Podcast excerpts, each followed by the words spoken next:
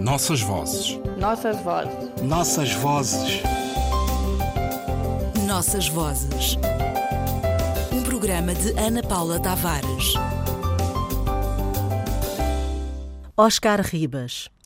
O ambaquista, pela superioridade intelectual que o impõe à consideração de seus irmãos de raça, é preferido pelos sobas para o cargo de conselheiro. Então ele, sempre munido de papel, caneta e tinta, antigamente supridos com folha seca de bananeira, pedaço aguçado de madeira e infusão de folhas de tomateiro, redige as petições às autoridades superiores no que é useiro e vezeiro. Para melhor se definir a astúcia de que é dotado, basta dizer-se que, certa vez, desejando um grupo de ambaquistas endereçar uma representação ao chefe da colónia contra determinada autoridade, assinaram em círculo, isto para evitar que a responsabilidade recaísse ao primeiro. Um dos exemplos mais acabados de ambaquismo e ambaquista pode ser encontrado nos discursos do famoso mestre Tamoda, criado genialmente por Anhangachito.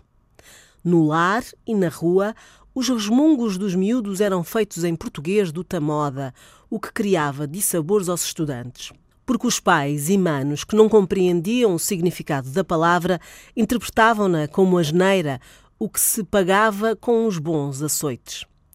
Mano Tamoda, a gente quer saber o feminino de muchacho. Perguntaram dois garotos duvidosos e na altura em que o mestre saía da cacimba de banho. O feminino de muchacho é muchachala, respondeu prontamente o mestre, senhor de si e o único a quem se podia consultar nas dúvidas.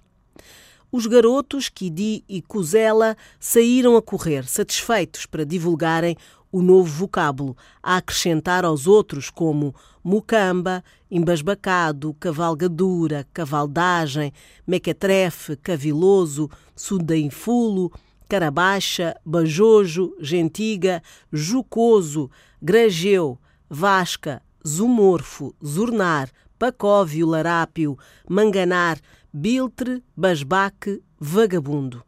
Anhengachito, Mestre da Moda, Lisboa, edições 70, 1974, página 15. Ambaquistas, naturais de Ambaca, forma a portuguesada de designar a região angolana de Mbaca.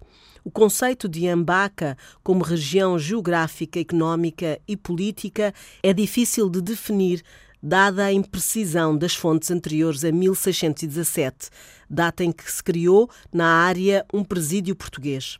Ambaca constitui uma fronteira territorial e política entre a zona ocupada militarmente pelos portugueses e os Estados africanos vizinhos e não avassalados. Também constitui uma fronteira no sentido metafórico, como lugar de interação entre diferentes modelos sociais e políticos europeus e africanos. Ver sobre este assunto Gil Dias. Estereótipos e realidades sociais. Quem eram os ambaquistas? In Construindo o Passado Angolano. Páginas 597 a 632.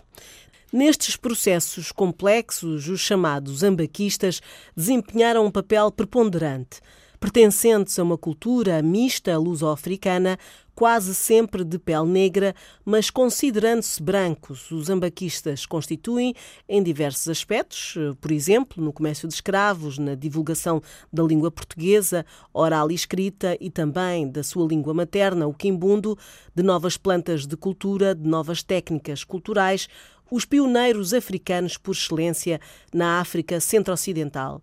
Beatrix Heinz Pioneiros Africanos, página 17.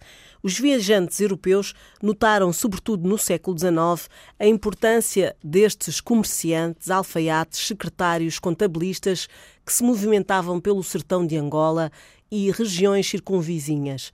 Capelo e Ivans, em De Benguela às Terras de Laca, volume 1, página 121, estranharam aqueles homens trajados à europeia que percorrem o sertão para escrever.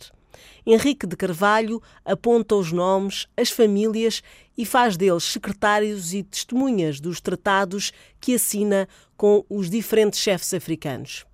A palavra ambaquista alargou-se semanticamente para designar todo aquele que fala muito para não dizer nada, coisa frequente nas nossas línguas portuguesas. Aos nossos ouvintes, o desafio de recordarem o significado de vários vocábulos que fomos buscar ao mestre da moda. Nossas vozes. Nossas vozes. Nossas vozes. Nossas vozes. Programa de Ana Paula Tavares.